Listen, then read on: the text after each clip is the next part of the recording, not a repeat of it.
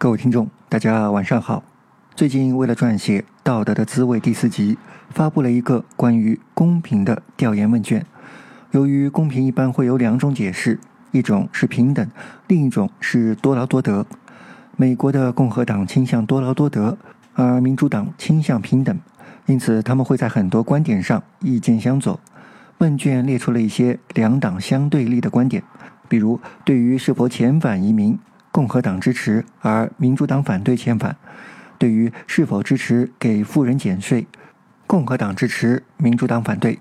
对于是否支持社会保障，给穷人发补助，共和党反对，而民主党支持等。最后一个问题是询问受试者觉得自己是倾向共和党还是民主党，还是一半一半。在发出问卷前，我曾和一位网友说，我预计大多数人会是倾向民主党。我的理由是，民主党代表的是穷人的利益，而共和党代表的更多的是富人的利益。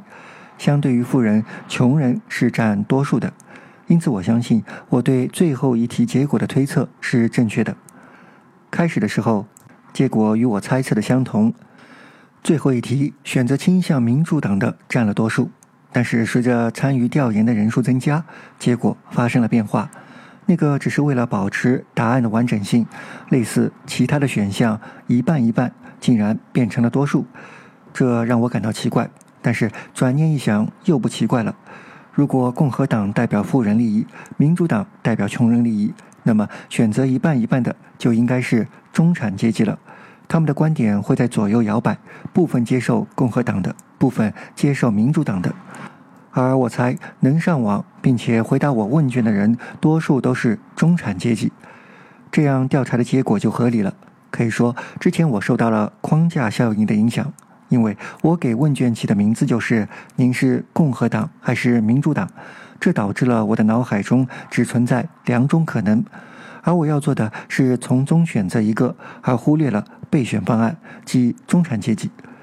截止到目前，选择一半一半的有三十二票，占全部七十票的百分之四十五；而选择倾向民主党的有二十五票，占百分之三十五。这位难得理性中所说的“人人都是认知的吝啬鬼”，给出了一个鲜活的案例，也同时为道德的滋味中提出的“直觉在前，理性在后”这一观点做了很好的注释。设想如果没有做调研的话，有人不认同我开始的预测，那么估计会有一场艰难的争论，因为我会认为对方仅仅是在推理，并没有实际的证据。如果是同样的推理，那么我的推理应该是合理的。最终结果，争论并不会改变我的观念。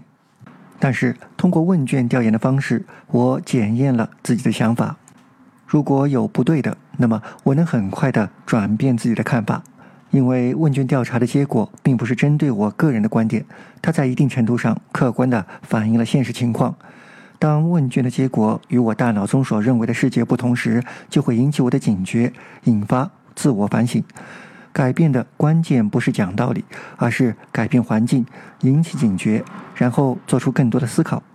只是我们很少有机会能够去检验自己的想法和观念，这并不容易。现在我的公众号中已经发布了十一份调查问卷，涉及各个方面，欢迎各位关注本电台的公众号。公众号名字与电台名字一样，也叫“见心不艰辛”。如果没有做过这些调研问卷，可以先预估一下别人的选择，然后尝试做一下，看看是否与你预测的结果一致。如果不一致，那么想一下这是为什么呢？